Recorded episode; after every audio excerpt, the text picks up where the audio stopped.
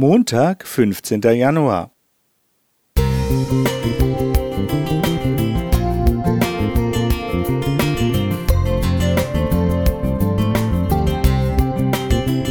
Ein kleiner Lichtblick für den Tag.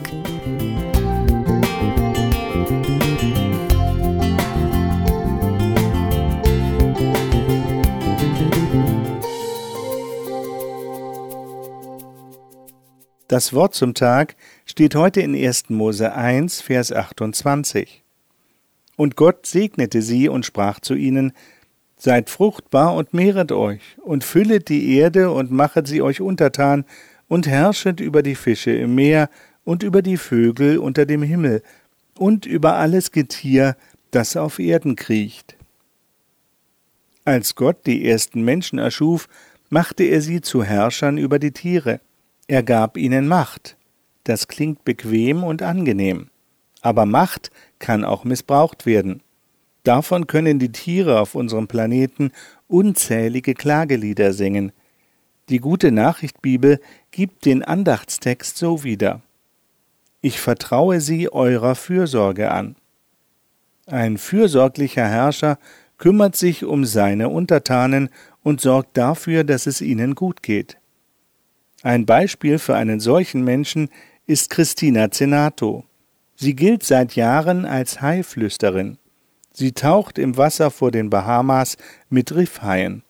Mit Futter lockt Christina die drei Meter langen Tiere an und zeigt ihnen, dass sie nichts zu befürchten haben. Die Haie vertrauen ihr, seit Christina einer Haidame einen Fischhaken aus dem Maul gezogen hat. Diese Haken schmerzen, stören beim Fressen und können schwere Infektionen verursachen. Sie verkürzen das Leben der Haie. Mehr als 300 Haken hat Christina in den letzten 15 Jahren aus Haimäulern entfernt.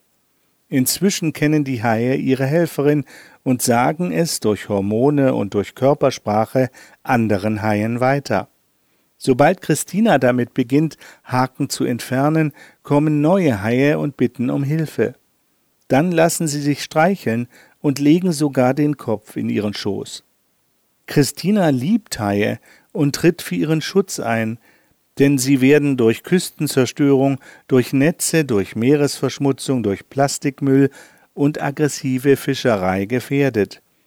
Dabei sind es sensible und kluge Tiere, die der Schöpfer mit acht verschiedenen Sinnen ausgestattet hat.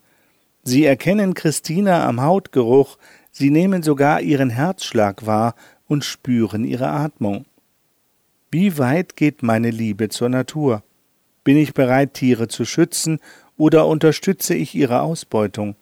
Respektiere ich ihre Rechte und ihren Lebensraum? Das beginnt beim Eierkauf und sollte dort nicht enden. Alle Tiere gehören Gott, und er hat jedes einzelne unserer und damit auch meiner Fürsorge anvertraut.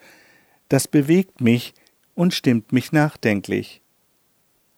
Sylvia Renz Musik